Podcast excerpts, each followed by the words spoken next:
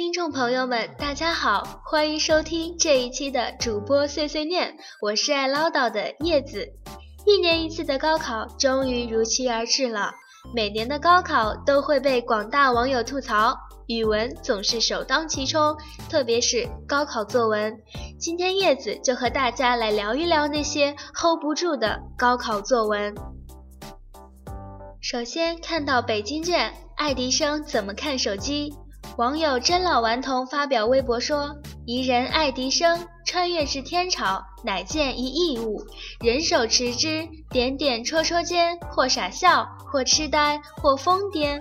餐前必照之，餐后必阅之。爱事不解，即求问。众曰：手机也，可微博，可微信。爱事易操之，多见已加密。遂苦言破解，以其神灵之脑，超人之智。”得解，再登录，今见您已消耗，爱是大悲在足。还有网友说，这北京卷的出题老师是杨幂的粉丝吧？都是穿越来的。接下来上海卷考题，更重要的事儿，有网友就把历年来上海的高考作文题串了起来。零六年，他说：“我想握住你的手。”零七年，我们必须跨过这道坎。零八年，管他们用什么眼光看我们。零九年，他说要我做他的郑板桥，我羞涩的点了点头。一零年，我们逃到丹麦，打算在那里结婚定居。一一年，被双方父母发现，我说一切都不会过去，他说没事儿，一切都会过去的。一二年，当着双方父母的面，他对我说。你是我上辈子闪过的微光，这辈子我在人群中找到了你，我绝不放手。一三年，他说我们有更重要的事儿，结婚啊。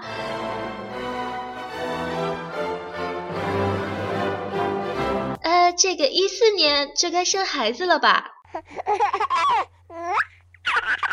再看到陕西卷。经验与勇气被大家吐槽的不是作文题，而是提供的材料。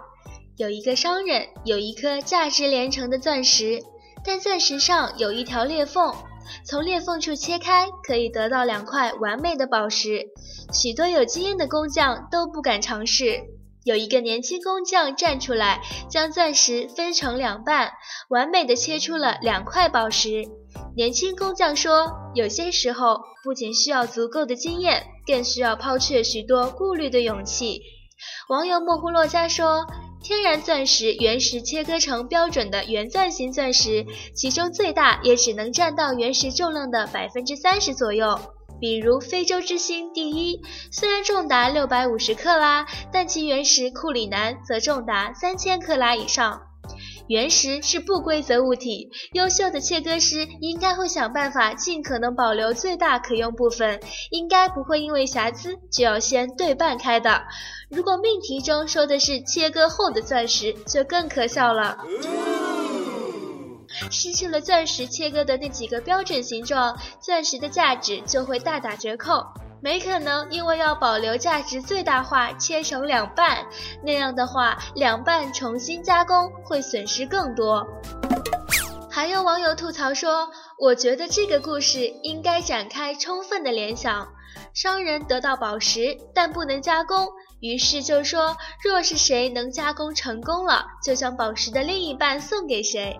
而年轻的工匠喜欢的一位姑娘，非常想要一枚美丽的宝石结婚戒指。”为了自己的爱情，于是工匠就鼓起勇气去试着加工宝石，结果真的成功切开宝石，并获得了其中的一块。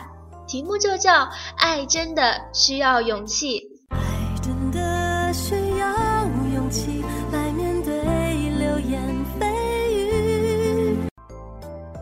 最后，我们来看看被称为2013年最难写、最有深度、最有内涵的江苏卷《探险者与蝴蝶》。据说命题所给材料来自读者文摘，果然上课偷看杂志也是有好处的。网友铜铃肚子游泳圈说道：“蜡烛寓意中国特色社会主义旗帜，山洞寓意中华民族伟大复兴的艰难之路，蝴蝶寓意全面建成小康社会的美好愿望。要进一步加强理论自信、制度自信、道路自信，不走退出山洞的老路，也不走熄灭蜡烛的邪路，坚持高举蜡烛深入推进，才能最终捕获小康社会这只蝴蝶。”才能在通往中华民族伟大复兴的山洞里越走越远。这位游泳圈网友，您不去考公务员实在是太可惜了。还有网友吐槽道：“从违反昆虫的趋光性，以及在无光源的环境中，竟然能够进化出色彩斑斓的蝴蝶，这简直就是对达尔文进化论的无耻挑战！”一事来看，出题老师的生物也是体育老师教的。